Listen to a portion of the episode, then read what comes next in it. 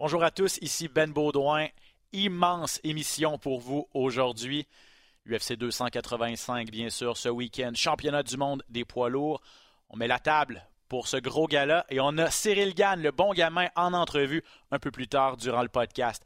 On va revenir sur l'événement qui a eu lieu la fin de semaine dernière du côté de l'Apex. Un événement bizarre, final qui a été annulé à la dernière minute, notamment. Gros retour aussi de Tatiana Suarez. Et malheureusement pour le Québécois, Johan Lennes, il a trébuché. Mais, comme vous le savez, on a son coach avec nous. Donc, euh, on va déballer tout ça en compagnie de Pat Côté dans quelques instants. Amateurs d'arts martiaux mixtes, bienvenue dans la cage.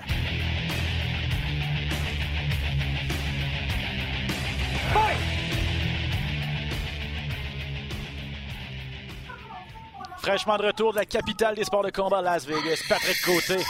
Comme d'habitude, qui est de retour en fait après une semaine d'absence? Comment vas-tu, mon cher ami? Ça va super bien, toi, Ben?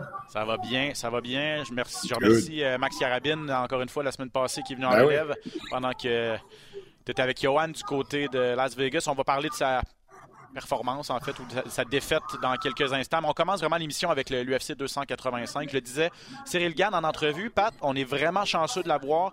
Euh, devrait se joindre à nous là, au courant de l'émission. Euh, 15-20 minutes. On l'espère que tout va fonctionner de ce côté-là. Lui, il est déjà, bien sûr, arrivé en prévision de son euh, immense duel contre John Jones. Parlons-en de cette finale. Cyril Gann, deuxième chance en combat de championnat du monde officiellement. Il a déjà été champion intérimaire, mais euh, pour le championnat incontesté, c'est son deuxième combat. John Jones, lui, revient après trois ans d'absence. Première question. À quoi doit-on s'attendre, selon toi, samedi soir en finale au T-Mobile?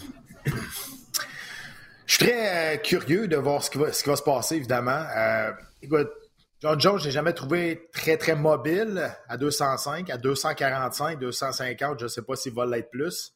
Euh, et il a manqué trois ans d'absence, malgré que, oui, c'est vrai, comme athlète, c'est un des meilleurs athlètes que j'ai jamais eu dans ce sport-là.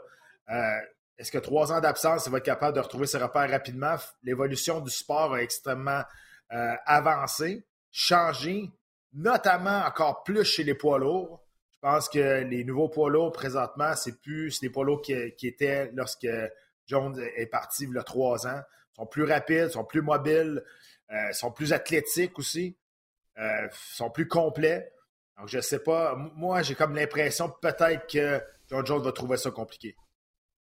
Parce qu'il a, il a, Jones est parti sur une tirade sur les médias sociaux, sur Twitter, euh, il n'y a pas si longtemps, euh, en parlant de Cyril Gann, bien sûr, parce que plusieurs observateurs pensent comme toi, en fait, que Gann est un, est un problème potentiellement pour, euh, pour Jones en raison de sa mobilité, tout ça. Mais lui, ce qu'il a dit, c'est écoutez, il n'a jamais affronté de lutteur.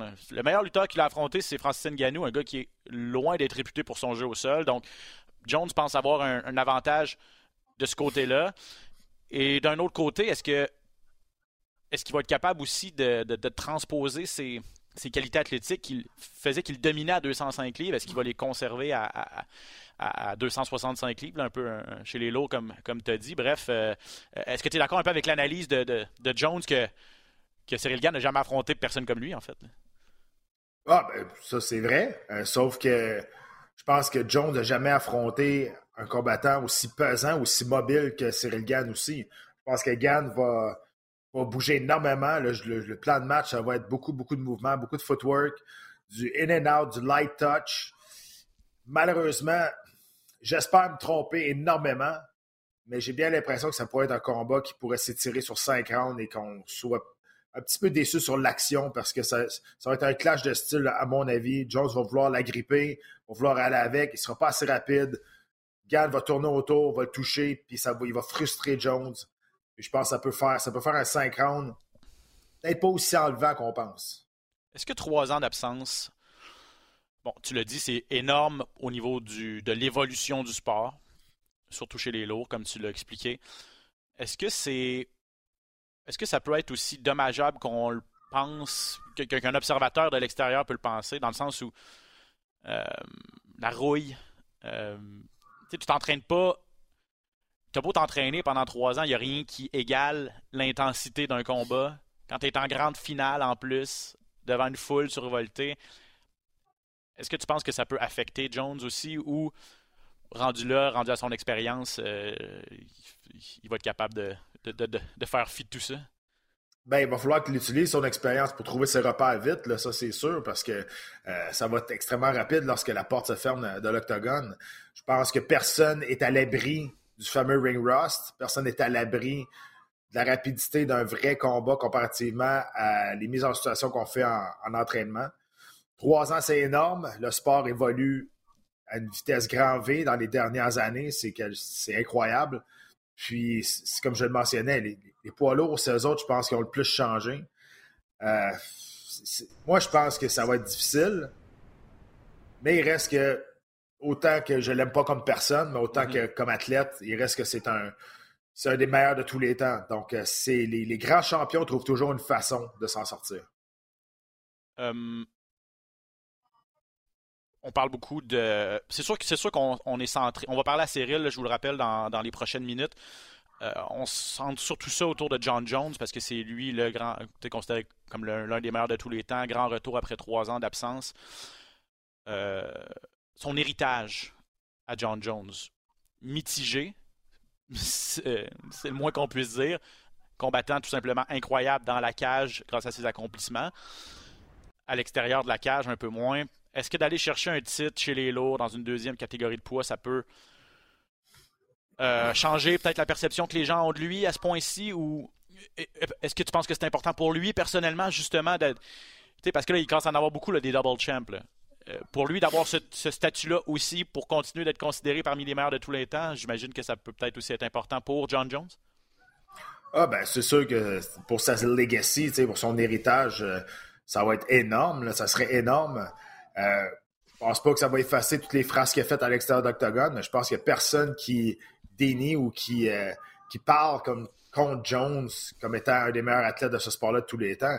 Il reste que, on regarde ses derniers combats aussi à 205 livres, ça n'avait pas été extraordinaire non plus. Bon point. Euh, il, avait, il avait gagné, mais ça n'avait pas été extraordinaire. Donc, euh, euh, j'ai hâte, de voir parce que vraiment, là, même là, je pense même à 205, le seul qui avait, dans le style de mobilité qui avait, qui avait battu, moi, je pense que c'est Gustafsson. Puis Gustafsson, il avait le premier combat qu'ils ont fait ensemble, ça avait été extrêmement serré borderline, peut-être Gustafsson qui a gagné euh, sur, plusieurs cartes de, plusieurs personnes. Euh, donc, euh, c'est peut-être ça qui, va arriver aussi. Il va falloir qu'il s'ajuste à une rapidité qui ne s'attend peut-être pas. excellent. On va, parler on va parler un petit peu de la demi-finale. Valentina Shevchenko contre Alexa Grasso, Pat. parce qu'il n'y a pas juste le championnat des lourds en jeu, il y a le championnat des poids mouches féminins. Valentina qui va pour une huitième défense consécutive de cette ceinture. Euh, neuf victoires consécutives globalement. Euh, elle aussi, à sa dernière sortie, on a vu quelques failles, notamment au niveau du grappling, au niveau de la lutte et tout ça. Euh, Tyler Santos avait réussi à exposer là, quelques peut-être faiblesses, je vais le dire en gros guillemets, de, la championne. J'ai l'impression qu'Alexa Grasso connaît énormément de succès ces temps-ci. On ne peut rien lui enlever, mais c'est loin d'être une aussi bonne combattante, une lutteuse ou combattante au sol que, Santos. Et son combat debout, est-ce que ça va être suffisant pour rivaliser avec la championne? Ben, ben, c'est sûr qu'il y a toujours des doutes. Là. Euh, au niveau du combat debout, il n'y a pas grand monde qui, à ce poids-là, qui peut rivaliser au bout du point avec euh, Shevchenko. Hein. C'est sûr que si tu la luttes, tu la mènes au sol, tu as plus de chances de t'en sortir. Euh, surtout, je pense que Shevchenko va vouloir sortir avec une énorme performance suite à, son dernier combat qui a laissé un peu tout le monde un, goût amer dans la bouche. Il reste que Grasso n'a pas volé sa place là. Euh, elle mérite d'avoir un combat de championnat du monde. Euh, c'est ça la beauté des sports, hein, du sport des arts martiaux mix. Tu sais jamais à quoi t'attendre. Ça se peut que Grasso parte de là. C'est un, sport très. parte de là avec la victoire. C'est un sport imprévisible. Euh, mais évidemment, Grasso va être largement négligé dans ce combat-là. Le fait que depuis maintenant cinq ans, je pense, grosso modo, tous les yeux de la division sont rivés sur une combattante toutes les filles derrière elle, derrière Shevchenko, ne font que regarder ses combats, ne font que regarder des vidéos d'elle et essayent de disséquer, d'essayer de trouver une faiblesse. Et on se dit toujours, je me rappelle, on disait la même chose contre Lauren Murphy, on disait la même chose contre, on disait la même chose contre Santos, que finalement, ben, quelqu'un va trouver une faille. Je veux dire, c'est, est humaine après tout, donc elle n'est pas, pas mm-hmm. invincible. Euh, penses-tu que après tout ce temps-là, Shevchenko euh, c'est ça. Est-ce que c'est le moment où quelqu'un va avoir trouvé la faille et va faire en sorte que euh, qu'elle puisse euh, tirer profit de, certaines faiblesses? Est-ce qu'Alexa Grasso et son groupe d'entraîneurs peut être, causer cette énorme surprise-là? Ben justement, ça serait une énorme surprise.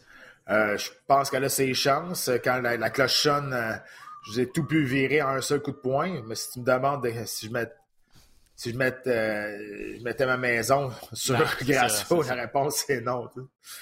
Euh, le 4 victoires de suite, Alexa Grasso. Euh, et depuis qu'elle est montée à 125 livres, en plus que c'était une fille de 115, comme même au niveau du gabarit, je suis pas sûr que je suis pas sûr qu'elle est. je pense que Shevchenko va peut-être avoir l'avantage de ce niveau-là. On connaît la championne ultra rapide, Muay Thai tout simplement dévastateur aussi. Et elle a la puissance là, parce qu'elle a 4 KO à ses sept dernières sorties. Euh, c'est ça. Je pense que niveau, au niveau du match-up, euh, au niveau des styles, j'ai été surpris que Santos connaisse autant de succès. Puis je vous rappelle, ça avait pris en plus un coup de tête là, pour, où Santos a été blessé là, vraiment pour faire tourner le vent là, dans, dans, dans, le duel. Mais je pense vraiment que, que, Grasso, au niveau du style, pas c'est tout à l'avantage de, de, Shevchenko. Puis après ça, ben, Pat, on, on s'en est pas parlé la semaine passée, mais il y a Erin Blanchfield qu'on a vu il y a deux semaines. Euh, euh, elle, va regarder ça de façon euh, très attentive. C'était elle la, la, la, prochaine. Hein? C'était elle la prochaine à 125 livres. écoute, on va en reparler tantôt, mais Tatiana, Suarez aussi, si elle reste à 125, elle a mentionné qu'elle voudrait revenir à 115, mais Blanchfield, écoute, c'est une jeune prospect tellement bonne. Euh, elle, est, très solide. Honnêtement, la mettre combat au sol, euh, c'est dangereux. Je pense qu'elle a un des meilleurs sols de toutes les divisions des femmes euh, au complet. puis, elle est jeune encore, elle a beaucoup, beaucoup de choses à apprendre. Sa dernière victoire, super impressionnante. moi, c'est sûr que je pense que c'est elle la prochaine pour le combat de championnat du monde. Si grâce au gang, je pense que ça serait. Revanche, c'est sûr revanche, c'est sûr, par respect pour Valentina Shevchenko, je pense que c'est ça qu'on va faire. Sinon, je pense bien que ça va être euh, Blanchfield. OK. Euh, Marc-André Barrio, le Québécois qui va être sur la carte cette fin de semaine. Gros duel pour lui. Euh, important pour la suite de sa carrière. contre Julian Marquez, rapido, c'est juste vous mentionner que la carte préliminaire cette fin de semaine est présentée sur les ondes de RDS Info dès 20h. Donc, Barrio, deux défaites à ses trois derniers combats contre Anthony Hernandez à sa dernière sortie. Là, il affronte euh, Julian Marquez. Euh, à son dixième combat, euh, Barrio, quand même, c'est lui qui a l'avantage d'expérience, doit l'utiliser. Ouais, mais c'est un tough.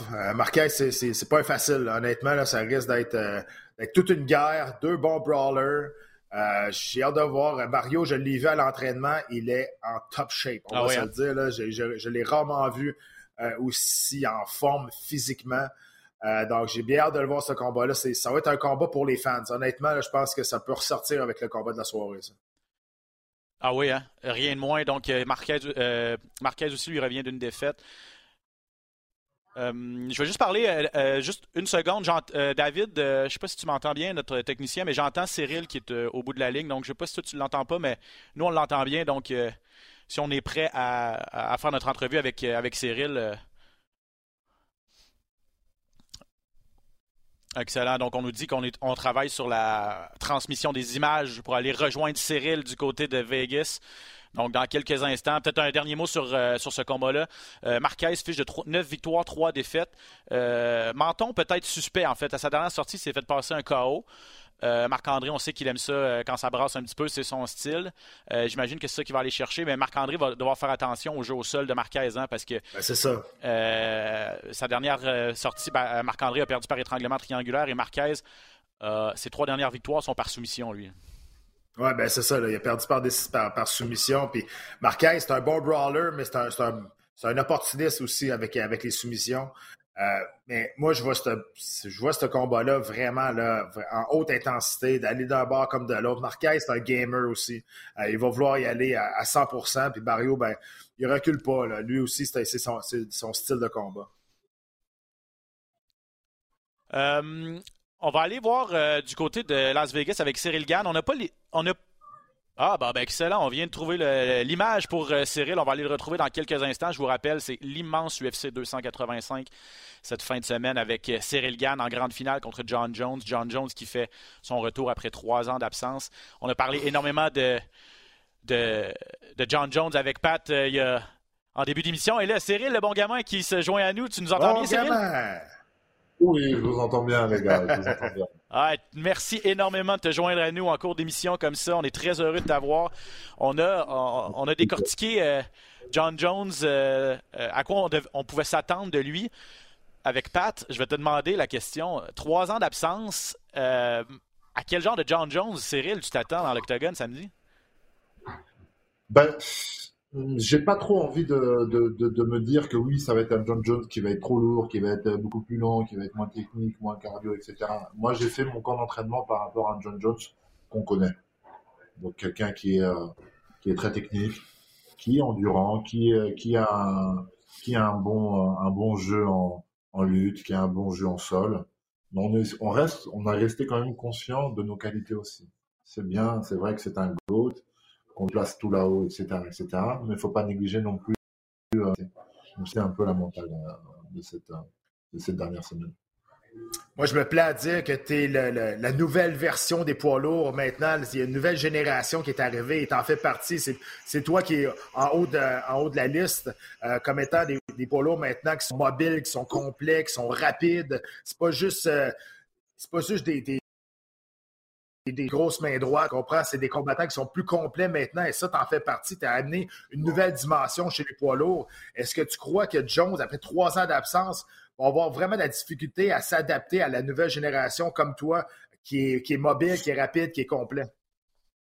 Bah, c'est vrai que trois ans, ça fait long, mais j'ai aucun doute sur le fait qu'il se soit entraîné pendant ces trois ans. Il a très bien pu garder le, cap euh, et puis s'adapter à, euh, à cette nouvelle génération de poids lourds. Donc, euh, j'ai pas envie de me baser sur en me disant que je vais affronter un John Jones qui ne sera pas au courant de ce qui va de ce qui va se passer. Tu vois ce que je veux dire? Je mets toutes les chances de mon côté en me disant que John Jones va être euh, au meilleur de sa forme, euh, avec un poids, euh, he's gonna be strong, and, and that's it. Cyril, bien sûr, euh, on est à Montréal, les gens qui nous écoutent, surtout au Québec, ont appris à te connaître ici. J'ai le goût de te demander si tu pouvais parler au Cyril Gann de 2018, qui a fait ses débuts euh, ici au Québec en, arts martiaux mixtes. Si tu lui disais aujourd'hui qu'il allait affronter John Jones, championnat incontesté des poids lourds de l'UFC, dans quatre ans et demi, est-ce que le Cyril Gann de 2018 te croirait? Oui, oui, oui, il me croirait, mais il dirait, excuse-moi du terme, je m'en fous. ah, oui. c'est donc. ça, a été exactement le mindset. Quand, quand j'ai commencé le MMA, c'est ce qu'on m'a mis dans ma tête. On m'a dit, dans deux ans, tu vas jumper à l'UFC. J'ai dit, ok, bon, peut-être, je sais pas, je m'en fous, en tout cas, je crois en moi. Allons-y, on verra bien ce qui se passera. Si à quatre ans et demi, on me disait, oui, peut-être tu vas affronter John Jones, comme à mes débuts, Fernand Lopez me disait Tu rencontreras Francis pour sûr mhm. dans quelques années. Et ça s'est fait très rapidement. Oui. Mais même ça, c'est pas que j'y croyais pas, c'est que j'y croyais, je me disais C'est pas maintenant. Maintenant, c'est. Euh, c'est euh, Bobby Blood, c'est euh, Adam Deshka, c'est voilà. Moi, je vis dans le présent. Ce qui arrive plus tard arrive plus tard. Mais en tout cas, j'ai toujours cru en moi. Ça, j'ai toujours eu confiance en moi.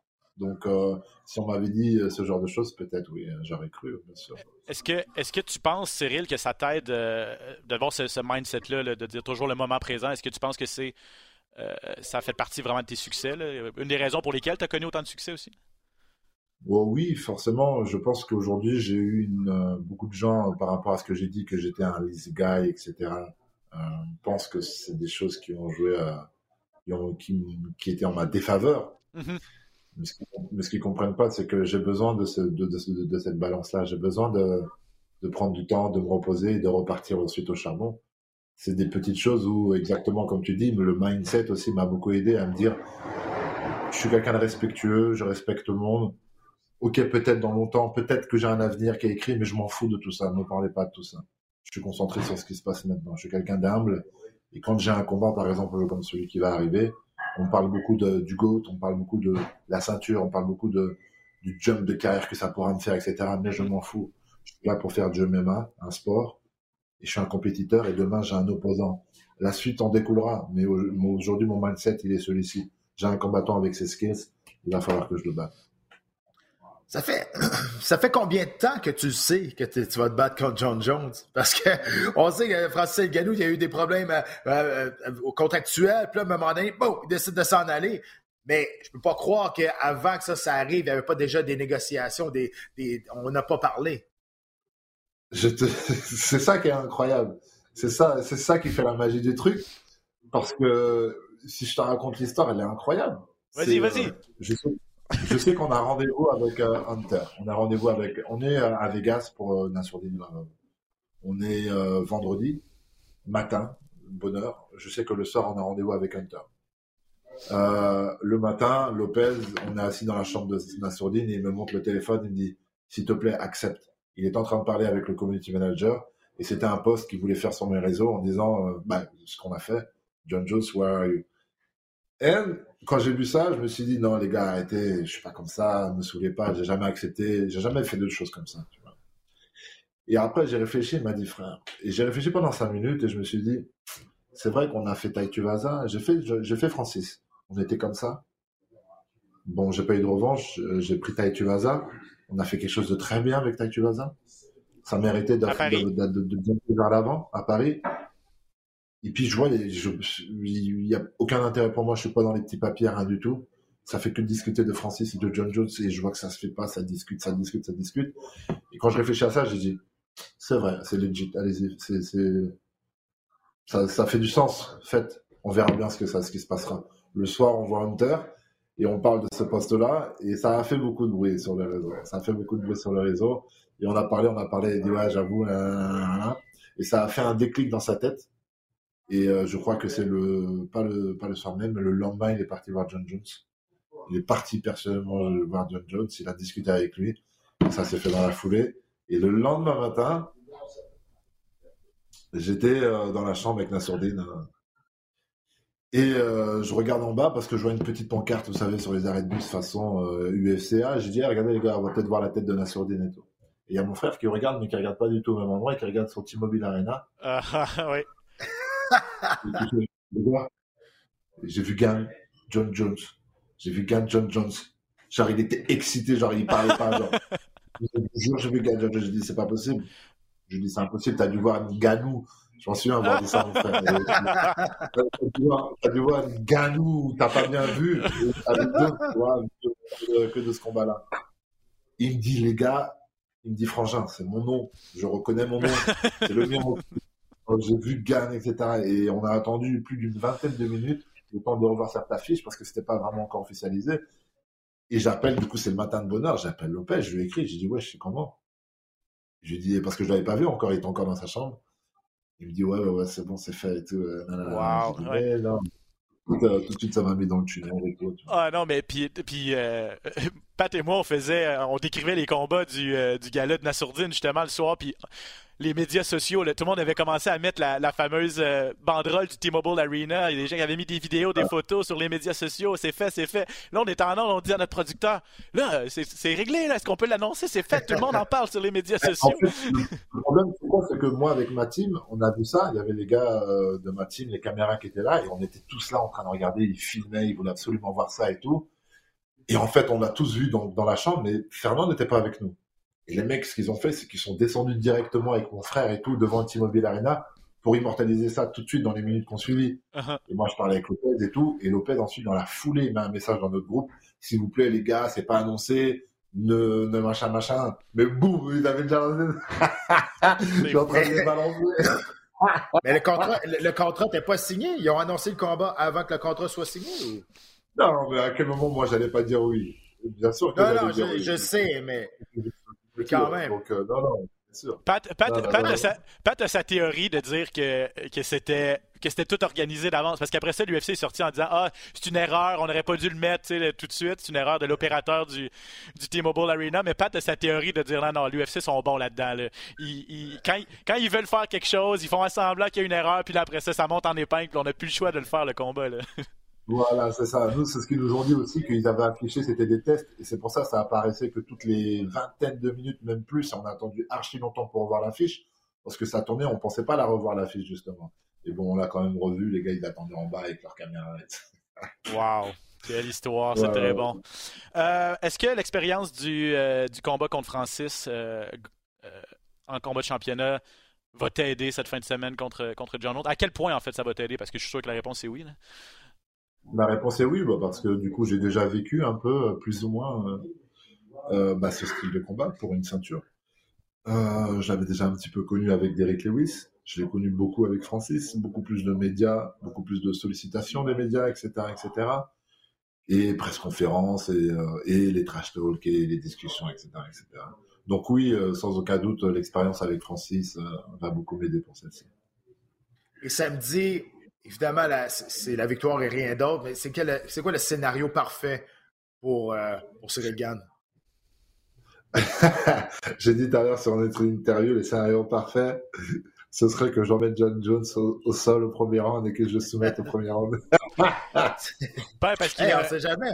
Parce qu'il a dit cette semaine que parce qu'il a dit, en fait, que tu n'avais jamais affronté un lutteur comme lui. Là, donc, euh, lui, lui il, a, vraiment l'impression qu'il va avoir l'avantage à ce niveau-là. Hein. Oui, alors ce qui est sûr, c'est qu'il aura un avantage parce qu'il a une expérience dans la lutte. Il a commencé l'université de la lutte. Donc, c'est une certitude qu'il aura un avantage là-dessus. Maintenant, aujourd'hui, c'est pas de la lutte, c'est du MMA. Donc, on verra bien comment il arrivera à gérer ça et comment moi aussi j'arriverai à gérer ça. Mais on a chacun nos avantages, en tout cas, pour ce combat-là. On a chacun nos chances. Et oui, c'est la victoire Aurélien, bien entendu. Exactement comment ça, va se passer, le scénario idéal, je n'en ai même pas, à vrai dire. J'ai juste envie de, à la fin de ce combat-là, lever la main. Avant de te laisser partir, euh, Cyril, euh, tu as atteint le million d'abonnés sur Instagram euh, récemment, en fait. Qu'est-ce que ça. Un million d'abonnés, je veux dire, c'est, tout un chiffre. qu'est-ce que ça signifie pour toi, le support? Est-ce que tu le ressens, surtout à l'aube du plus gros combat de ta vie? C'est que de c'est de la conséquence en fait tout ça c'est de la conséquence alors oui je suis je suis content bien sûr je suis content parce que c'est de l'évolution encore euh, on parle de soutien on parle aussi d'opportunités pour ma carrière on parle de plein de choses donc je suis super content mais très sincèrement je suis très détaché de toutes ces choses là je suis énormément très détaché de ces choses là et énormément attaché aux vraies choses de la vie donc professionnellement je suis vraiment heureux et euh, je sais pas, parce que dans les followers, tu as des gens qui te soutiennent, mais tu as aussi des haters. Hein, donc, euh, je sais pas si on peut parler complètement de soutien. Mais en tout cas, on parle de, hype. Et euh, oui, je l'accepte avec grand plaisir. C'est un bon pour ma carrière. Et puis, on continue comme ça. J'espère que tu es détaché, mais tu as de l'air extrêmement zen, extrêmement serein à l'approche du, du, plus gros du plus combat de ta carrière. Je trouve, je trouve, ça beau, je trouve ça bien. Ça veut dire que probablement que tu es en confiance, tu es extrêmement bien préparé. Oui, je suis bien préparé. Oui, je suis confiant. Euh, j'ai confiance en mes qualités. Ça ne veut pas dire que forcément, tu vois, encore une fois, je suis très aware là-dessus. Ça ne veut pas dire forcément que je vais gagner. Je suis pas un menteur. Je suis conscient. Je suis, comme, comme je dis, je, je, je, je, je, suis sincère. Ça, de reste un combat. Les ça reste un combat, tout peut arriver. Je ne veux pas dire oui, c'est sûr, je vais le battre parce qu'il n'a pas l'habitude d'être en heavyweight, parce que, parce que, parce que, parce que. Non, ça, mais pour moi, ça n'a pas de sens. Tout est possible. Par contre, ce qui est sûr, c'est que je veux donner le meilleur et j'ai envie d'avoir cette ceinture et j'ai envie de, de marquer l'histoire. Ça, c'est une certitude. On te le souhaite. En tout cas, Cyril, merci énormément encore une fois pour, euh, pour ta générosité. Euh, je te souhaite la meilleure des chances pour euh, le combat contre John Jones ce samedi et j'ai vraiment l'impression qu'au Québec, ça va être un des pay-per-view les plus populaires parce que euh, la carte au complet est incroyable, mais avoir Cyril en, finale, je pense que ça, vient chercher aussi le public ici. Ouais, merci beaucoup. Un gros shout-out pour les, pour, les Québécois. Ça fait plaisir. Et je n'oublierai jamais, et on n'oublie jamais avec Fernand, nos premiers, nos premiers souvenirs qui se sont faits au Canada. C'était peut-être même les meilleurs de ma carrière. Et un jour, peut-être, nous, on l'attend avec impatience, mais un jour, peut-être le retour de l'UFC à Montréal. Mais bon, un autre dossier, on s'en reparle. Euh, Cyril, merci. Merci énormément, à bientôt. Pat, wow, et, tu as bien fait de le mentionner, son, euh, ce qu'il dégage, le Cyril, en ce moment, c'est de la zénitude. Bon, on est à quoi, quatre jours du combat quand même, mais euh, cette entrevue-là m'a donné encore plus le goût là, samedi. C'est fou. Ouais, ben, il a toujours été un petit peu comme ça. Il a toujours été calme, très relax, très zen, à l'approche de plein des choses. Il est très, euh, je peux dire ça, il est très euh, ouvert sur, tout ce qui peut arriver, puis il est très confortable avec ça aussi. Il se fait pas d'accroire et écoute, il, est très honnête avec, avec tout ça. Et c'est ça qui fait qu'il est très charismatique. Je veux dire, il n'y a pas besoin de faire du trash talk pour qu'on puisse s'attacher à lui, pour qu'on puisse le, vouloir le, voir se combattre aussi et devenir un, devenir un fan de Cyril Gann. Exactement. Donc, on a parlé de la finale, bien sûr, on a parlé de la demi-finale. Euh, on est en train de parler de Marc-André Barrio. Juste un dernier petit mot là-dessus. Euh, Barrio contre Marquez. Que doit faire Marc-André contre un gars comme euh, Julian Marquez, selon toi, Pat? Ben, écoute, moi, je pense qu'il doit, il doit essayer d'être un peu patient. Mais c'est pas dans c'est pas dans leur dans leur nature, c'est pas dans leur ADN les deux. Les deux aiment aller à la guerre, ça va aller en avant. je pense que Barrio, il a, trouvé sa niche, il a trouvé sa maison à, là-bas en Floride. À Sanford. Euh, honnêtement, à Sanford, exactement. Et honnêtement, il, est de mieux en mieux à chaque fois qu'on le voit. Oui, le dernier combat est perdu, mais je veux dire, c'est un gars qui est. C'est un gars qui a vraiment une, grosse tête dure sur ses épaules. Et, il s'améliore de combat en combat. Puis là, je, l'ai vu, puis il sait à toutes les fois qu'il a eu une mauvaise performance ou, ou, qu'il a perdu, euh, il revient tout le temps deux fois plus fort. Donc ça, j'ai bien confiance en Marc-André qui va revenir, puis ça va donner tout un spectacle. Physiquement, il a changé, Marc-André. Ouais, ben oui, physiquement, tu le vois là que. Euh, la seule, la seule avant, excuse, avant, là, il était, quand il était au Québec, surtout, euh, il travaillait comme cuisinier là, à temps plein ou à peu mhm. près, puis il s'entraînait. Sa job à temps partiel, c'était d'être athlète. Là, juste physiquement, ça paraît que sa job à temps plein, c'est d'être un athlète professionnel, selon moi. Ben oui, puis écoute, mon seul concern en anglais, comme, comme on dit. Inquiétude, ouais. Inquiétude. C'est pas un gros 185 livres. Tu sais, je, pour des combats contre Marquez, des choses comme ça, c'est sûr que ça va donner un bon spectacle. Mais est-ce que est-ce qu'à 185 livres, je, le vois, je le vois dans le top 10 mondial, j'ai de la misère à dire oui. C'est pas, c'est pas un gars qui est super gros. Je pense pas qu'il coupe beaucoup de poids non plus. Euh, je pense que Johan Ennis est plus gros que lui. Euh, puis il se bat à 170. Donc, euh, c'est juste ça. Mais écoute, il y a de moins en moins de combattants qui coupent du, gros poids. Il y a plus de combattants qui se battent à leur poids naturel aussi pour leur santé. Donc, j'aime mieux qu'ils restent en santé qu'ils essayent de, mourir en faisant la déshydratation. Tu sais, ça, peut être, ça peut être bon aussi. OK, on va aller rapidement pour euh, les prochains parce que je le disais à Cyril, la carte est tout simplement incroyable. Jeff Neal, classé 7e à 170 contre Shavkat Rakhmonov, classé 9e. Le Kazakh, euh, les fans finis, les, fans assidus connaissent son nom. Ceux qui connaissent un peu moins ça, euh, ils vont dire qui est cette personne. Regardez-le samedi si vous avez la chance. Il est tout simplement incroyable. 16 victoires, aucune défaite. 16 victoires avant la limite. Autant de KO que de soumission. Donc, euh, c'est un finisseur hors pair, puis il est complet en plus. L'avenir des 170 livres, mais là, on lui donne un autre défi pas facile en Jeff Neal, qui est sur une bonne séquence, un vétéran de l'UFC encore, qui est sur deux victoires de suite. Je pense qu'on le bâtit bien, honnêtement. J'ai vu Jeff Neal au PI euh, Center en fin de semaine. Euh, il est en excellente forme physique. c'est sûr, physiquement, je, je l'ai vu. Je fais OK, il, est prêt pour ce combat-là. Il sait que c'est un gros combat pour lui. Euh, c'est la nouvelle, lumière dans cette division de poids-là. Pas grand monde qui va se battre contre Akmonov. Euh, c'est sûr que lui, c'est à lui à faire dérailler le train. Le train, il est bien ancré, par exemple. ça, va, être difficile, honnêtement. Je pense que quelqu'un va finir par le battre, mais je pense pas que c'est Jeff Neal. C'est juste ça. Euh, donc à suivre. Mais Neal, lui, euh, son KO contre Vincente Luque en juin passé a été impressionnant. Mm -hmm. Réussir, à mettre KO un, gars qui a un des meilleurs striking de la, division. Donc, euh, c'est ça. Il m'avait beaucoup impressionné contre, Vincente Luque, pour vrai. Là. puis, écoute, il va falloir qu'il ressorte une grosse performance comme ça. Il n'y aura pas le choix là, parce que c'est vraiment un gros défi.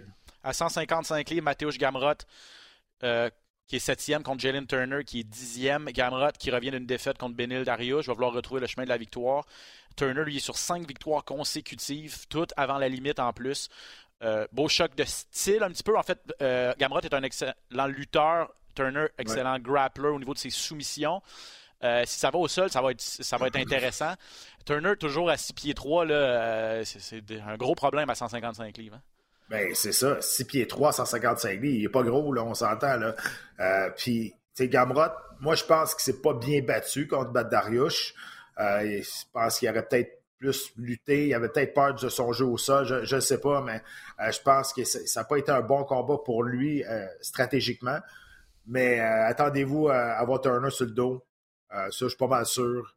surtout avec, des grandes jambes comme ça, là, il va attaquer puis il va amener le combat au sol. Surtout pour diminuer l'avantage de portée. je pense qu'il va avoir 6 pouces d'avantage de portée entre les deux. C'est énorme. Donc, il va falloir trouver une façon de rentrer à l'intérieur. Mais il est tellement explosif, Gamrot, honnêtement. C'est sûr qu'au niveau de la lutte, c'est pas comparable. Au sol, on va voir, euh, on va voir ce qui va arriver, mais Gamot, quand il se part dessus, il se fait pas pogner souvent en position. Non, c'est ça, exactement. Euh, bon école contre Jamie Pickett, on est à 185 livres, ça va ouvrir la carte principale. Même chose, ceux qui, euh, les fans assidus connaissent le nom de Bon École, les autres peut-être peut que vous allez le découvrir. On l'a jamais vu dans l'UFC. On l'a vu deux fois à Contender Series. Le gars a juste trois combats professionnels, trois victoires. Lutteur multiples fois décoré à l'université Penn State. Euh, l'opposition qu'il a eue à date euh, en arts martiaux mix professionnel, il en a fait qu'une bouchée. Euh, ça, a été, ça a pris deux fois pour convaincre Dana White de lui donner un contrat. La deuxième fois était la bonne. Mais lui, il a déjà. Lui, il n'a pas un combat à l'UFC, puis il, a déjà, il commence déjà à appeler les, les Hamzat Shimaev de ce monde et tout ça. Donc, il manque pas de confiance non plus. Là. Non, exact. Il arrive avec euh, une grande gueule, on va se le dire. Il n'a pas fait grand-chose en arts martiaux mix encore, mais tu sais, l'université Penn State, c'est une université qui est ultra renommée au niveau de la lutte euh, aux États-Unis. Euh, il a fait les qualifications olympiques. Il a dit qu'il s'est fait voler. Moi, j'ai pas vu, honnêtement, je n'ai pas regardé les qualifications olympiques, mais c'est sûr que quand tu vois ce qu'il a réussi dans The Contender, après sa première victoire, tout le monde se demandait pourquoi il n'avait pas été signé. Euh, puis Dana était là, non, on va voir vraiment ce qu'il y a. Moi, je pense qu'il avait signé des combattants bien moins bons que Bo Nicole, on s'entend. Sauf que peut-être au niveau de son expérience, il voulait voir qu'est-ce qu'il y avait dans le ventre. Et finalement, il arrive euh, avec sa, deuxième performance, avec la même affaire. Euh, c'est un excellent lutteur. Il n'est pas mauvais debout, mais lui, il a extrêmement confiance en son jeu au sol et en, sa lutte. Puis il a dit, garde, il dit, moi, là, si tu me mets tout de suite contre Pereira, et ça sera pas long, là, ça va durer un round, puis euh, on va l'amener à terre et ça va se soumettre. Et de ce que j'ai vu, honnêtement, je suis pas sûr qu'il y ait si tard que ça. J'ai hâte d'avoir. Non, parce que c'est sûr que c'est pas un gros lutteur. Exact. J'ai hâte d'avoir. C'est un gros bonhomme, par exemple. J'ai hâte de voir quand il va avoir un peu plus d'adversité devant un combattant qui a plus d'expérience devant lui. Ouais, ça, ça va être intéressant. Le Piquet, bon, 2 et 4 à l'UFC, deux défaites de suite. C'est sûr que. Euh, bon, pas sur une grosse séquence, ou peut-être son emploi potentiellement. En tout cas, on verra comment ça va se passer, mm. mais, euh, mais il a l'avantage de l'expérience à tout le moins. Euh, Cody Garbrandt euh, contre Trevin Jones, c'est la finale de la carte préliminaire. Garbrandt, regardez, on n'analysera pas ça, mais Garbrandt a besoin d'une victoire parce qu'il est sur deux défaites consécutives et cinq défaites à ses six derniers matchs. Je vous rappelle que le gars, il a, déjà, il a été champion, Garbrandt. Hein. Ah, ben oui. Puis, tu sais, c'était un des combattants les plus populaires par son style, par euh, son, son look, par partout. Puis après, puis une descente aux enfers après qu'il ait, perdu contre TJ Delicious. Il n'a jamais été capable de se relever de ça. Et Derek Bronson, qui est classé 5e à 185 livres contre Dricus, Duplessis. Lui, un autre bel espoir. Il est dans le top 10 maintenant. Euh, invaincu à l'UFC, le Sud-Africain. Donc, lui aussi, c'est un, un, superbe athlète. Euh, combattant complet. Puis s'il va, Brunson, il s'approche dangereusement d'une chance au titre. Je l'ai croisé dans le vestiaire au PI en fin de semaine. Là. C'est un, gros bonhomme. C'est tout un athlète. Est-ce qu'il était, est était, avec le, combattant sud-africain qui se battait, euh, qui se battait en fin de semaine? Ah, je ne sais pas, là, mais il était, il était là, puis euh, il est rentré dans, dans le vestiaire, puis là, j'ai compris pourquoi je t'ai descendu à 170. Ah, il, est, gros, là, honnêtement. C'est tout un athlète. Il est tout fait en muscle. Euh, c'était quand même assez impressionnant. Donc, euh, Dricus Duplessis contre Derek Brunson. Il y a plein d'autres bons combats. Celui de Barrio également, je vous le répète, est sur la carte préliminaire. 20h à RDS Info. 20h à RDS Info et la carte principale avec Jean-Paul, Pat et Valérie. 22h à la télé à la carte. OK. Avant de passer à l'événement de la fin de semaine passée, euh, je veux prendre une minute, puis Pat, je, pense que je sais que tu vas vouloir en parler aussi. Là. Euh, je veux expliquer aux gens en fait pourquoi le combat de Johan n'a pas été diffusé malheureusement comme c'était prévu à RDS2. On a eu beaucoup de messages sur nos réseaux sociaux à hashtag UFCRDS. Moi, sur mes réseaux personnels, toi, je pense que tu dois être encore plus inondé. Johan aussi, peut-être. Euh, le plan de match, c'était que la carte, la carte de l'UFC commençait à 17h. Et là, sur toutes les chaînes de RDS, à 17h, il y avait euh, de la programmation. Il y avait du, le premier match du CF Montréal, notamment aussi. Il y avait du tennis, il y avait du curling, le, tournoi des cœurs. Bon. la décision qui avait été prise, c'est de commencer la carte au rds.ca. Donc, tout le monde qui sont abonnés à la télé à RDS avait accès au rds.ca à la carte de l'UFC de 17 à 19 h. Et, à tort ou à raison, mais les, dirigeants, de les, responsables de la grille horaire croyaient que les demi-finales de tennis allaient être terminées à 19 h pour pouvoir mettre la carte de l'UFC RDS 2. Et avec le premier combat qui était celui de Johan. Mais le tennis, il n'y a pas de cadran. Hein. Et puis les deux demi-finales sont allées en 3-7. Ça a été deux matchs qui ont duré presque 3 heures. Au lieu de finir à 7 heures comme c'était prévu, ça a fini à 8h30. On n'a pas le contrôle là-dessus. On s'excuse. Puis ce que vous devez comprendre aussi, c'est que la règle d'or en télévision sportive, c'est qu'on n'arrête pas de diffuser un événement parce qu'il n'est pas fini à l'heure où on pensait que ça allait être fini. Là, les gens qui syntonisaient RDS2 étaient fâchés. Comment ça, il y a du maudit tennis? J'aime pas ça, moi, le tennis. OK, mais imaginez-vous qu'on on faisait la même chose avec une carte de l'UFC. Ah, parce que le on diffuse l'UFC jusqu'à 7 h, puis à 7 h, on avait prévu que le tennis allait commencer, puis là, c'est en plein milieu de la finale. Qu'est-ce que. Ah, ben. Ah, on avait prévu euh, passer au tennis. Fait qu'on s'excuse, on présente pas la fin de la finale. imaginez comment les gens de tennis, euh, si on n'avait pas fini le match, comment ils se seraient sentis. Bref, voilà où je voulais en venir. C'est pas l'idéal, on est conscient mais c'est la réalité, la réalité puis c'était disponible au rds.ca. Vas-y, Pat. Puis c'est pas de notre faute. non, c'est pas, la... faute des, commentateurs. Des commentateurs. Tu sais, il y en a qui disent dis à tes boss, Écoute, arrêtez, là. Moi, je suis juste un commentateur. Tu sais, je trouve ça plate. Je trouve ça vraiment plate. Je trouve ça frustrant, moi aussi, de mon côté. Qu'est-ce que je vous dise? Euh, c'est pas ma job de faire ça. C'est pas notre job, puis, on... puis, puis une grille horaire, ça change pas à à 30 secondes d'avis. Je dirais prévu. Puis oui, il y, a des trucs qui peuvent se faire, mais euh, ça se fait pas en claquant des doigts non plus. Donc euh, voilà. Voilà pour ça. Euh, Ryan Span contre Krita Krylov qui n'a pas eu lieu. Je parlais d'une carte bizarre. on a appris à 7 heures avant ah au, moment où la carte principale ouvrait que Krylov n'allait pas pouvoir combattre en finale parce qu'il y a un empoisonnement alimentaire. Bref, remis au 11 mars, ce duel important à 205 livres contre Ryan Span. Parle-moi de Johan un petit peu, Pat. Euh, pour ceux qui n'ont pas pu regarder le combat ou qui qui, qui, qui, euh, pas là samedi, en fait, euh, a perdu contre Mike Malott, fin de premier round, étranglement triangulaire. deuxième défaite donc à l'UFC pour Johan. Qu'est-ce qui s'est passé? Rien. Il s'est rien passé. ça a été. Regarde, on ne peut pas se cacher. Je veux dire, on va dire les vrais mots. Ça a été une contre-performance de Johan. Il y a des soirs que ça passe, ça marche pas. Des soirs, tu es comme pogné d'un pain, il y a des choses qui te dérangent sans que les autres puissent se savoir autour. Physiquement, il était, il était parfait là, dans le vestiaire avant le combat. Ça sortait, il volait. Là, c'était de toute beauté. Moi, j'étais sûr et certain qu'elle allait donner une clinique de striking à Malotte. Honnêtement, là, c'est, toute la semaine, ça a super bien été. Euh, je pense est rendu au combat. Il a gelé. Euh, dans, le, dans le coin. là, c'est devenu, ça roule à 100 000 à l'heure dans, dans, sa tête. C'est pas de faire faire mal, c'est juste, t'es comme pogné dans, un sable mouvant. C'est plate quand ça t'arrive le soir du combat. Ça peut arriver. Euh, ça m'est déjà arrivé. Euh, puis il faut que tu trouves une façon de, t'en sortir. T'as pas assez d'expérience encore, Johan, pour être capable de switcher quand ça va pas bien, de changer quelque chose. il s'est laissé en souvenir hein dans, ce, sable mouvement. Ensevelir là, où est-ce que c'est dans, ce, ce sable mouvement-là, pas être de s'en sortir. Écoute, ça a donné, ça a donné, euh, ça a l'air, ça a eu l'air d'un combat extrêmement facile pour, euh, pour euh, Mike Malott. il n'y a rien qui sort, ça sortait. C'est dommage parce que le monde, il voit juste, le monde voit juste la fin, il voit juste le, résultat, final. Il ne voit pas tous les sacrifices et l'entraînement qu'il y a eu avant parce que, tu as bien beau dire ce que tu veux, tu as bien beau être écœuré de ce combat-là, tu as bien beau être dégoûté de ce combat-là. La réalité, c'est que Johan ne voulait pas donner cette performance-là. On s'entend, on s'est entraîné pendant deux mois de temps pour donner la meilleure performance de sa vie. C'est arrivé ce soir-là, ça n'a pas marché. Il y a quelque chose qui n'a qui, qui, pas marché. Il y a du, gaz dans l'huile, il y a eu un, barreau d'un route basic. prends n'importe quelle, non, mais prends n'importe quelle image que tu veux, c'est ça qui est arrivé. C'est plate, mais la façon de, façon de, rebondir avec ça, ben, c'est de trouver le problème puis de, le régler. Ben, justement, est-ce que tu as l'impression que le problème est plus psychologique à ce niveau-ci?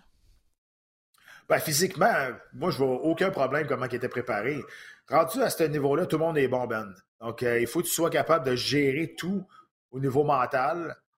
C'est peut-être là qu'il y a eu un, manque, c'est peut-être là qu'il y a eu une cassure à quelque part, qu'il n'a pas été capable de se laisser aller. Mais clairement, dans le combat, il n'était pas confortable et ça apparaît. Donc, euh, retour à peut-être pas la table à dessin au, grand complet, là, mais c'est un peu comme on avait parlé avec Marc-André Barriot quand il a perdu en 16 secondes de son combat. C'est comme Johan, comme ça a duré quoi, 2, 3, 4 minutes, là? Ça a duré 3, 4 minutes. C'est 45 secondes.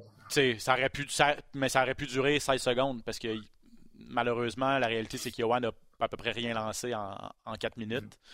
Euh, exact. Puis Malot a juste attendu vraiment d'avoir eu l'ouverture, puis il a réussi à terminer ça assez rapidement. Donc c'est ça, c'est c'est pas un retour complet à la table à dessin, c'est juste vraiment. C'est comme s'il n'y avait pas eu de combat, en fait. C'est comme si Yohan c'était juste. Euh, avait juste pas exact. Il n'y a, a, rien de plus dur sur le moral et mentalement sur un d'un athlète qui n'est pas capable de performer comme qu'il sait qu'il est capable de performer puis mm. donner, donner une performance comme ça. Ah, c'est très difficile. c'est très difficile de revenir euh, puis de regarder le monde dans les yeux après. Je sais, ça m'est déjà arrivé. Mais au bout de la ligne, c'est un sport qui faut que tu sois égoïste, faut que tu penses à toi. Il faut qu'il trouve le, faut qu'il trouve le, trouve le problème avec son entourage ou lui-même, il faut qu'il trouve le, problème qui cloche, qu'il en parle à son entourage puis qu'il trouve les moyens nécessaires pour le régler. On va lui souhaiter bonne chance pour la suite. Bref, euh, Johan Lennes qui, a subi la défaite euh, contre Mike Mullett cette fin de semaine. Euh, en finale, ça, a finalement été le combat entre Brendan Allen et André Moonies. Là, étais, je sais que tu étais retourné avec Johan à l'hôtel. Je sais même pas si tu as eu la chance de, regarder le combat. Bref. Ils nous ont sacré d'or 30 secondes après le combat. À, l'Apex, c'est incroyable. quand tu gagnes, tu vas tout le temps faire une petite conférence de presse. Quand tu perds, ne retournes même pas dans le vestiaire. Ils ont mis toutes tes affaires dans un sac à poubelle. Ils te donnent ça puis il te sac dehors. Euh, était encore, il était encore en pied, il était encore nu-pied, il était encore en, en soupe de combat. Là. Il, y avait, il avait autant bédaine, il mouillait dehors. Ils nous ont sacré dehors comme des clochards. Alors, ah, OK, c'est quelque chose. Je pense que quand il y avait la pandémie, ça avait été plus, euh, plus relax que ça. Aïe, aïe, incroyable. En tout cas, bref, euh, si t'as pas vu, je vais te le dire, Brendan Allen a gagné par euh, étranglement arrière contre André Mouniz cette fin de semaine. un bon combat. Euh, c'était probablement 1-1 dans les rounds, en tout cas. Euh, selon notre vision à moi et Valérie qui, décrivait les combats. Mais Allen, tu le sais, Pat, moi, je l'aime vraiment. Ça fait longtemps que j'en parle. Il a juste 27 ans, mais moi, j'ai toujours trouvé qu'il y avait énormément d'outils dans son coffre. Puis là, être le premier à réussir à passer une soumission à André Mouniz, un as du Jiu-Jitsu. Euh, je pense que ceux qui connaissent, ceux à 185 livres qui ne le connaissaient pas encore ou qui, se disaient, ah, un, autre, un autre gars un, autre combattant parmi tant d'autres. Non, c'est pas un combattant parmi tant d'autres, je pense. Non, il est bon, Allen. Euh, je, l'aime beaucoup. C'est pas un autre, pas un gros 185 livres, honnêtement. là. on l'a vu dans le, dans, le sauna avec nous autres. Il n'est pas, gros, là, mais écoute, moi, moi aussi, je suis un grand fan d'Allen. J'ai bien aimé de voir ce qui voir ce combat-là, comment il a fini ça aussi. Il n'a pas eu peur. Je veux dire, il est allé dans, les forces de son adversaire, puis il a réussi à sortir de là avec la victoire. Chapeau. Et un mot euh, sur Tatiana Suarez contre Montala de la Rosa. Bien sûr, l'histoire c'était Suarez. Retour après trois ans et demi, trois ans et huit mois là, pour être euh, précis. Euh, grosse blessure au cou, grosse blessure à un genou également. elle n'a jamais lâché. Elle est revenue à 125 livres avec une grosse victoire par guillotine. Elle a réussi, même dans une catégorie supérieure, à, à s'imposer avec sa lutte. Puis là, elle l'a dit qu'elle voulait redescendre à, 115 livres, mais juste la pression qu'elle, qui, doit être de moins qu'elle doit avoir sur ses épaules présentement, Tatiana Suarez, ça doit être incroyable. Hein? Ah, ben c'est sûr, là, je veux dire, c'est. Tu sais, quand elle est partie à la 115 livres, on la voyait comme une aspirante importante au titre, honnêtement. Là, je ben dans le top, 10 mondial, puis c'était vraiment une combattante à surveiller. Grosse blessure, c'est la. C'est ce qui est. C'est la, Comment je peux dire ça? c'est la plaie de ce sport-là. Évidemment, quand tu te blesses, c'est dur de revenir. Puis là, quand j'en parlais tantôt, le sport évolue extrêmement rapidement. Quatre ans revient avec une grosse performance de même, très, très impressionnant, honnêtement. Là, elle a parlé qu'elle voulait redescendre à 115 livres. Euh, on va voir ce qui va arriver, mais moi, j'ai toujours vraiment aimé beaucoup Suarez. Je pense la meilleure lutteuse de toutes les filles Mhm. dans n'importe quelle euh, catégorie de poids, honnêtement. Euh, donc, euh, écoute, elle est sortie de là pas trop, pas trop blessée, très émue, évidemment. C'est un gros retour pour elle. Donc, on devrait la revoir assez rapidement. Euh, ouais, puis euh, ben là, ça, elle parle déjà de ceinture, là, elle était pratiquement aspirante au titre il y a, il y presque 4 ans. Là. Elle ne veut pas euh, retomber en bas de l'échelle. Je pense pas que c'est ça qui va arriver. Mhm. L'UFC l'aime beaucoup. Elle est dominante. On la, on la surnomme la Habib féminine. Donc, euh, pour vous donner une idée là, à quel point sa lutte est dominante. Puis, euh, elle aussi, elle les a fait les, les, les, euh, les essais olympiques en 2012 pour Londres en Mhm. lutte. Euh, ce qui l'a empêché d'aller aux Olympiques, c'est un cancer. Qui- quand on vous dit qu'elle, elle n'a Ouais. pas été chanceuse, là. Puis, tu sais, pourquoi elle était motive? C'est parce qu'elle a toujours dit je, je me suis fait voler un de mes rêves, celui d'aller aux Jeux Olympiques par la maladie, cancer de la thyroïde. Elle l'a, ba- elle l'a vaincu. Puis, elle s'est trouvé un autre rêve, celui de devenir championne de l'UFC. Puis, elle s'est dit pas question que Des blessures. blessures. Pas Ouais. question de me faire voler mon, mon autre rêve. C'est le seul qui me reste. Puis, je vais me rendre jusqu'au bout. C'est un discours quand même aussi émotif. Tu sais, J'en parle, puis je suis comme. C'est ça. Ouais. C'est, c'est, c'est, c'est, quelque même, chose, c'est une belle quand histoire. même quelque chose, ouais. Euh, Bellator, il y a eu euh, Yaroslav Amosov, c'était samedi aussi qui a battu Logan Storley. Amosov, là, euh, les amis, parlant de belle histoire, le gars est parti en Ukraine, c'est un Ukrainien, est allé libérer sa ville d'Irpin quand l'invasion russe est arrivée. Champion, a passé deux ans dans l'armée, revenu finalement, meilleur que jamais, a dominé son adversaire. Là, il est maintenant 27-0. Puis il y a du monde qui commence à dire que c'est le meilleur mi le meilleur mi-moyen présentement en arts martiaux mix. C'est, on le verra jamais contre euh, Kamaru Usman ou contre Leon Edwards. Ouais. Mais Ah, mais il est bon. Honnêtement, il est bon. Puis tout, tout ce que tu te, dis avant ça, ça fait toute l'histoire de ce combattant-là. Ça fait toute l'histoire du champion. Puis honnêtement, là, c'est, quelque chose, qu'est-ce qu'il a fait. Là. Tu sais, c'est, c'est, c'est héroïque. Là. Il revient. Puis comme tu dis, il est meilleur que jamais. C'est comme, OK, là, je veux dire, c'est spécial. Là. Donc, euh, écoute, je suis un, je suis un peu d'accord. Je le, mets, je le mets dans le top 5 de tous les, tous les meilleurs combattants de 170, ça c'est sûr. en tout cas, il est, là, il est 27-0, comme je l'ai dit, c'est la plus longue. Dans les organisations majeures, c'est la plus longue séquence de, de, de, de, là. En fait, euh, Victoire. UFC, Bellator, PFL et One. Personne qui a une fiche aussi belle que Yaroslav Amosov. Euh, puis euh, deux, deux secondes sur Xavier Alaoui, et, euh, qui, est- qui est allé gagner à UAE Warriors, donc à Abu Ouais. Dhabi, en fin de semaine passée. Grosse guillotine en fin de premier round contre Jason Margallo. Mais de rien, ça lui fait deux victoires consécutives euh, Mhm. dans cette organisation-là. Il a trouvé sa niche, je pense, Xavier Alaoui. Tu, un gars que tu connais bien quand même aussi, hein, Pat? Oui, ouais, super explosif, un super bon gars, il travaille très très fort. Je suis content du succès qu'il euh, a présentement. Euh, écoute, je pense que il, il traite très très bien là-bas aussi. là. Tous les combattants qui ont été se battre là-bas, à Warrior, ils ont juste dit des belles choses. Euh, il- C'est une, organisation qui traite très très bien leurs combattants. Puis que c'est pour ça que les combattants veulent retourner là-bas. faudrait vraiment essayer de l'avoir au podcast une, une bonne fois. Je vais me prendre, je vais me prendre une petite note d'inviter Xavier pour, pour nous parler de ses succès-là. Ça se passe vraiment loin de chez nous, mais c'est quand même un gars de Montréal. là, sais, on le voit souvent à, à- à Samouraï, on le voit dans le coin de, de différents combattants aussi. Le coach aussi, au Tristar, j'imagine, qui, qui doit, Ouais. qui doit coacher Xavier. Mhm. Euh, c'est à 135 livres. Est-ce que tu sais si un de ses objectifs, c'est l'UFC ou. euh?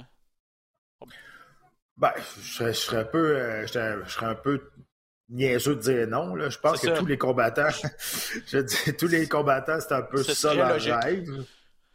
euh, D'au moins évoluer une fois dans, dans, dans l'UFC, de ces trois lettres tellement prestigieuses. On dirait que c'est le devoir accompli lorsque, lorsque tu arrives. Euh, puis euh, Taha Ben Daoud, un gars que je que je connaissais pas, mais que j'ai découvert en fait, là, qui est allé chercher une belle victoire lui par décision unanime contre Stembiso à DB. Ça se passait vendredi également euh, dans l'organisation UAE Warriors. Donc un gars installé à Montréal euh, qui a fait bonne figure aussi dans Mhm. cette organisation-là. Ça fait le tour, Pat? T'avais-tu euh, t'avais-tu autre chose, toi, comme sujet que tu voulais aborder? Ou... Ben, Samouraï s'en vient bientôt, là, Ouais. donc euh, gardez ça. Il y a des combats qui ont été annoncés déjà. Donc, encore une fois, le, le- le 11 dans deux semaines, samedi pas prochain, mais l'autre. Donc, vous n'avez pas acheté vos billets, supporter la- les arts martiaux locales, c'est extrêmement important. Il y a de la, de la belle relève là-dedans. Et surtout que là, Samouraï ont signé quand même des, des- des gros noms. Là. Ça va être toute une carte quand même. Euh, quand on regarde ça, une carte euh, ici, ben là, ça va être à Laval. J'allais dire à Montréal, mais à Laval, ça va être, ça va être quand même la- une grosse carte. La plus grosse carte, évidemment, de, de leur jeune histoire, mais Ouais. c'est important de se déplacer d'aller, d'aller encourager la relève d'ici si on veut d'autres, euh, d'autres Georges Saint-Pierre, si on veut d'autres combattants qui vont être capables d'évoluer dans les grandes organisations. Alex Morgan en finale, Tommy Morrison, ton protégé, va être euh, sur la carte aussi, son troisième combat pro, si je ne m'abuse. Oui. Euh, malheureusement, par contre, on avait signé Louis Jourdain, le frère de Charles, qui devait faire ses débuts avec Samouraï sur cette carte-là, mais on a appris, c'est ce matin ou hier que j'ai vu ça, qu'il s'était blessé à l'entraînement. Ses débuts sont mm-hmm. reportés malheureusement, mais malgré tout, toute une carte le 11 mars au Colisée de Laval, le House of Pain, qui va bien porter son surnom samedi le 11 mars. Pat, j'adore la moustache. Tu, euh, c'est, pour du long terme ou c'est pour euh, un autre projet connexe? Un autre projet connexe. Euh, on va voir ce que ma, ce que ma femme en pense. c'est ça, ok. Très bon. On va savoir peut-être samedi, là, si, euh, samedi à l'UFC. si ça passe au conseil. Ok, Pat, merci énormément. Merci à vous à la maison. J'espère que vous avez apprécié. Merci à Cyril Gann. Euh, manquez pas l'UFC 285 cette fin de semaine. Et manquez pas dans nos prochains épisodes de Dans la cage. On est de retour la semaine prochaine. À bientôt.